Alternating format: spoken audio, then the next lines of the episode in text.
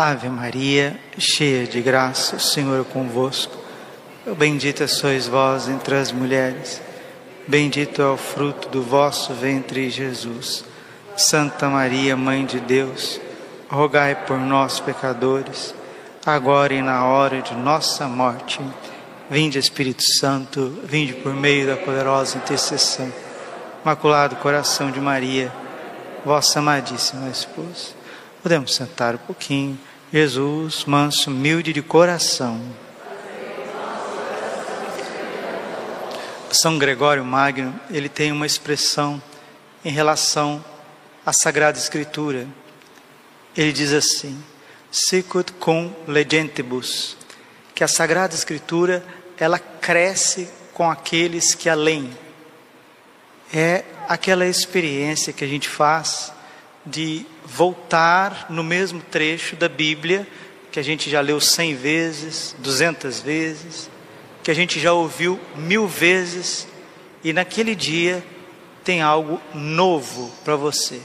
É justamente isso, porque a palavra de Deus, Santo Efrem, grande diácono doutor da igreja, chamado a do Espírito Santo, ele diz que a, a palavra de Deus é uma fonte inesgotável de graça. Então, como que nós precisamos deixar Jesus falar conosco na Bíblia, na lexo divina, no estudo da palavra? E sempre nós vamos colher algo novo para a nossa vida. João 17, 24. A gente passa e não percebe a profundidade. É um diálogo que Jesus está tendo com o Pai. Não sei se você percebeu ainda, a missa, a Santa Missa, é um diálogo de Cristo com o Pai. Todo missal está organizado desta forma. É a oração do Cristo cabeça. Né? Enquanto rezamos o terço, os fiéis rezam o terço, os fiéis fazem as suas preces, as suas devoções, é o corpo, corpo místico de Cristo, que é a igreja, que reza, unido, sim, a cabeça que é Cristo, o único mediador entre Deus e os homens, isso tem uma força extraordinária. No entanto, a Santa Missa não depende de ninguém. Se não tivesse nenhum fiel aqui na igreja e o padre estivesse aqui, a missa tem o mesmo valor, o mesmo valor. A missa com o padre celebrando só, sem o povo, e uma missa com 100 mil pessoas, uma missa com 3 milhões e meio de pessoas, foi a missa eh, mais populosa que eu já participei, foi na Jornada Mundial do Rio de Janeiro, 3 milhões e meio de jovens. Ah, então teve 3 milhões e meio de jovens. Então aquela missa foi a missa mais extraordinária da face da terra. Não. Um monge, um padre cartucho, lá na sua solidão, ele está oferecendo ao Pai o mesmo sacrifício de Jesus, o único e eterno sacrifício do Calvário que se renova diante dos nossos altares pelo mistério da igreja. Então, a missa católica a liturgia católica é o filho rezando ao Pai por todos nós. Por isso que o sacerdote, ele não é um, um aqui um, um personagem, né? Agora eu vou, coloco umas roupas e estou aqui fazendo as vezes de Cristo. Não. O catecismo ensina, a teologia ensina. O sacerdote é ipsis Christus, ele é a pessoa de Cristo. Não só no momento que ele está celebrando a Santa Missa, mas também quando ele está atendendo confissões, quando ele está pregando. Ah, então ele terminou as funções sagradas, agora ele pode, é porque ele é humano, né? O padre também é humano, então agora ele pode descansar um pouquinho, deixar o ministério sacerdotal de lado Jamais. No ano sacerdotal, o Papa Bento XVI recordou aos sacerdotes do mundo inteiro que o padre, ele é padre full time. É uma expressão em inglês, né? O tempo inteiro.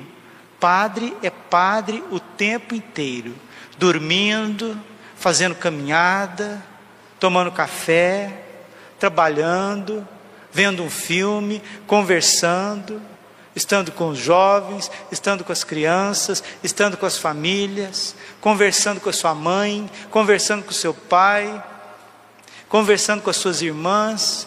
Padre é ipsis Christus, um outro Cristo, a pessoa de Cristo.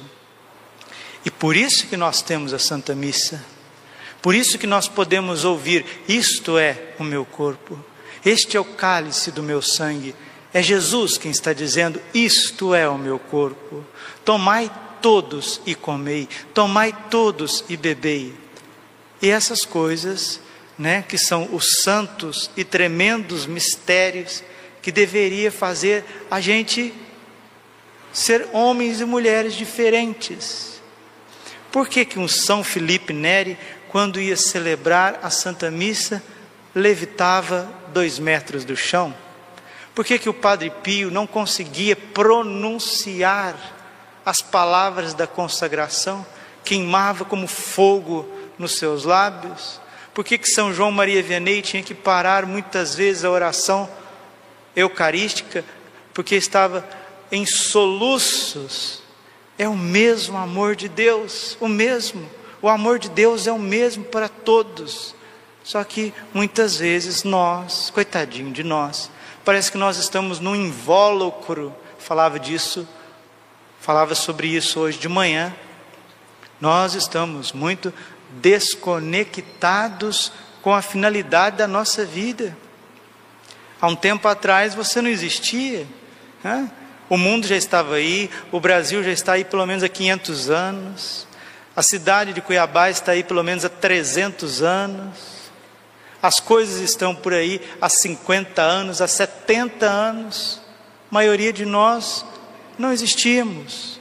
Deus nos chamou do nada, nos elegeu, nos sustenta agora numa bondade infinita, numa providência maravilhosa e nos destina. Isso eu falei de manhã, mas volto a falar de novo porque é muito bonito, é muito profundo porque vai ajustando o foco da nossa alma. São Francisco de Sales que toma isso no, no início da Filoteia para colocar a meditação sobre a criação e a finalidade da nossa vida. E ele diz assim: olha todas as coisas, olha tudo que o teu olho pode enxergar, tudo aquilo que você pode enxergar, só o ser humano ele é destinado à eternidade. Só o ser humano é destinado a se unir a Deus, ver Deus face a face. E qual que é a desgraça? Nossa, que palavra feia, Pai. Sim, a desgraça é que nós temos uma vocação para um amor infinito, para uma felicidade infinita, e nós, porque não estamos ajustados com o nosso início, não estamos crendo na nossa finalidade, nos perdemos no meio de um monte de ninharias, no monte de, às vezes, até, olha, como diz o ditado, né? A palavra é do povo, no monte de porcarias, né? Porcarias, aqui em Cuiabá o povo fala porcaria com a boca cheia, né? Porcarias, nossa, um monte de sujeiras, de ninharias, de bestialidades. Ah, mas eu não sou desses que fica aí agarrado a essas coisas mais não, Padre. Olha, graças a Deus, em nome do nosso Senhor Jesus Cristo, Rei do Universo, eu estou na graça, eu estou na luz. Então tá bom, você saiu do mundão, você saiu lá de uma vida longe da igreja, agora você está na igreja, está tudo resolvido? É assim que nós vamos morrer, do jeito que nós estamos aqui agora? Não, Deus tem muito mais para nós. João 17, 24. Pai, aqueles que me deste, quero que estejam comigo onde eu estiver, para que eles contemplem a minha glória, glória que tu me deste, porque me amaste antes da, antes da fundação do universo. O amor, ele é eterno, entendeu? O amor é eterno. Se você já amou alguma vez na sua vida, se você já amou, você deseja que o amor seja eterno. Essa é a experiência do amor verdadeiro. Se você realmente ama, ama a sua mãe, você quer ver ela por toda a eternidade. Se você realmente ama o seu pai, você não quer perder o seu pai. Você ama os seus filhos, se você ama os seus filhos, eu não posso perder os meus filhos. Por isso que a morte, ela é uma agressão à humanidade. A morte nunca esteve no plano de Deus. Mas Deus é tão maravilhoso que ele permite a morte. Isso quem diz é Santo Ambrósio, outro doutor da igreja, que batizou nada menos do que Santo Agostinho, um outro gigante, doutor da igreja, e Santo Ambrósio falando da morte. Ele tem um trecho belíssimo que ele comenta sobre os novíssimos e o Papa Bento XVI, na sua encíclica sobre a esperança, Salvos pela Esperança, Sper Salve, ele vai citar Santo Ambrósio de Milão.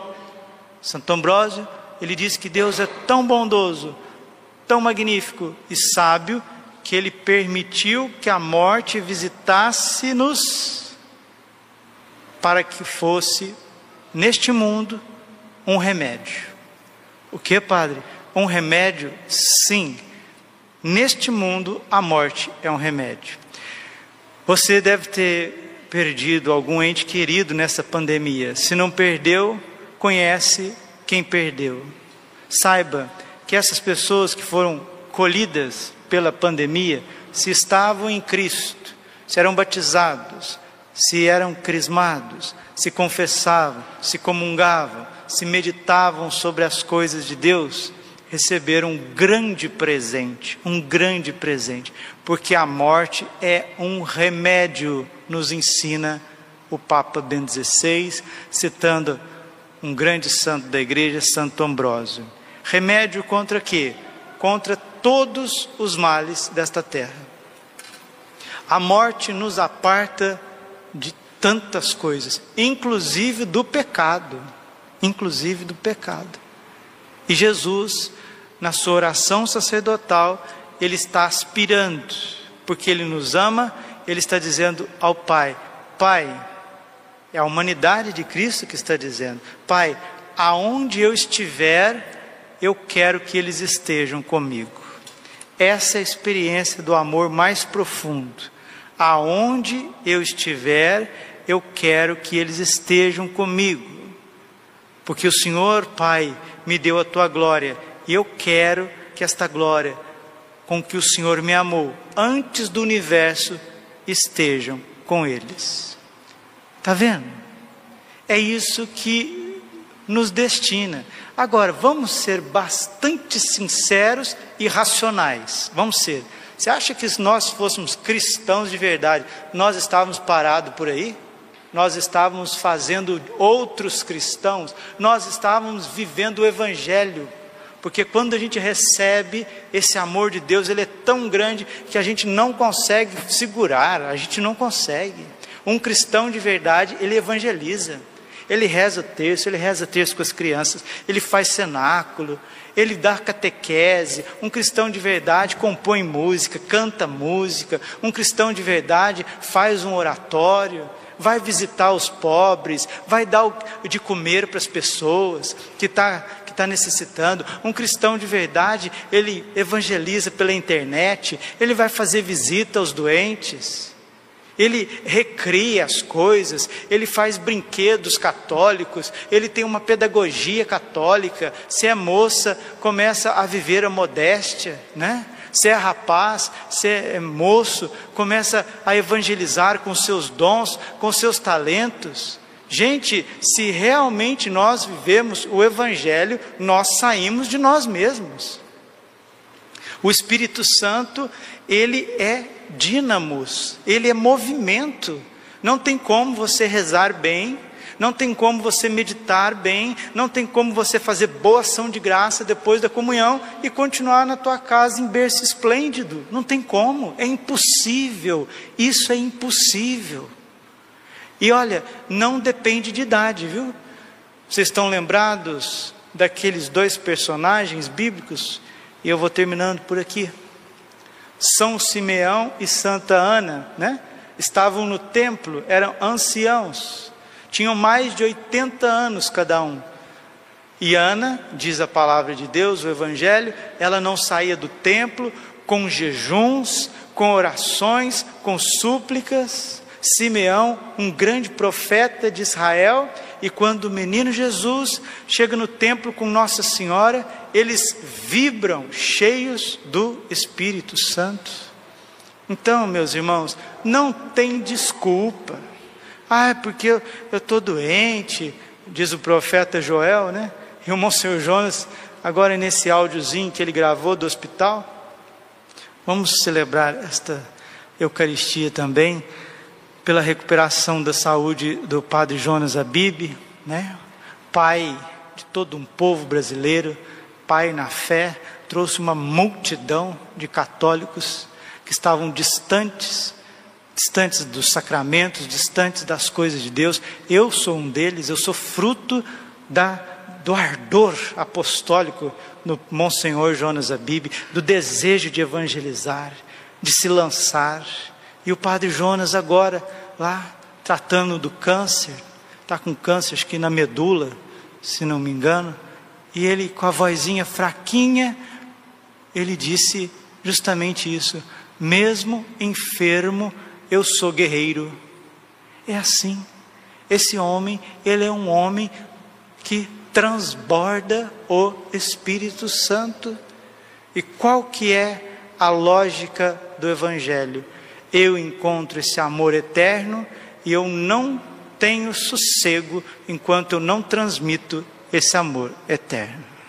Se você é um católico que não evangeliza, que não tem ardor pelas almas, olha, com todo o amor que eu tenho por cada um de vocês, porque eu conheço quase todo mundo pessoalmente, mas desculpa, você ainda não fez a experiência do cristianismo. Você é mais um turista ou então uma pessoa que está cheio de interesses do que verdadeiramente um católico. Verdadeiramente um homem que foi resgatado, uma mulher que foi resgatada pelo preciosíssimo sangue de Jesus. Se o mundo não é cristão e está perdendo cada vez mais a luz do Evangelho, minha culpa, minha tão grande culpa, minha máxima culpa. Isso precisa mudar. Por isso que nós estamos pedindo o Espírito Santo. Para que Espírito Santo, Padre? Para que os dons? Para que os frutos? Para que os carismas do Espírito Santo? Para que? Para eu sair com o meu projeto, com a minha bandeira? Mil vezes não. Mil vezes não. O Espírito Santo vem como fogo consumir, destruir, pulverizar o nosso pecado, nossas misérias, nossos egoísmos, nossas loucuras, nossas fantasias, nossas veleidades, nossas preguiças, nossas omissões. Vem como fogo abrasador, queimando tudo isso e como uma água viva, trazendo vida nova, restaurando tudo. É isso que Jesus está dizendo. A eternidade está diante de nós. Agora você tem que fazer uma coisinha só, só um pouquinho, só o que lhe cabe. Só que, se a gente não sair do WhatsApp, não vai ter jeito, né?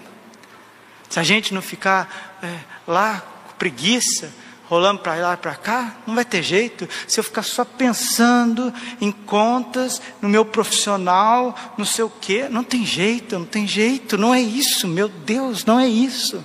Não é isso. Pai, que eles sejam um, como tu e eu somos um, que eles sejam um, na força do Espírito Santo, para que o mundo creia, a Igreja Católica, ela é lumen gentium, ela é luz do mundo. Mas se a luz é colocada debaixo da cama, e se o sal perde seu sabor, não serve para nada. O sal que perdeu o sabor vai ser pisado pelos homens. A luz que é colocada debaixo da mesa, debaixo da cama, ela apaga. Vós sois o sal da terra, vós sois a luz do mundo. Mateus 5,14. Que a vossa luz brilhe diante dos homens, brilhe, queima, arda diante dos homens. Glória ao Pai, ao Filho e Espírito Santo, como era no princípio, agora e sempre.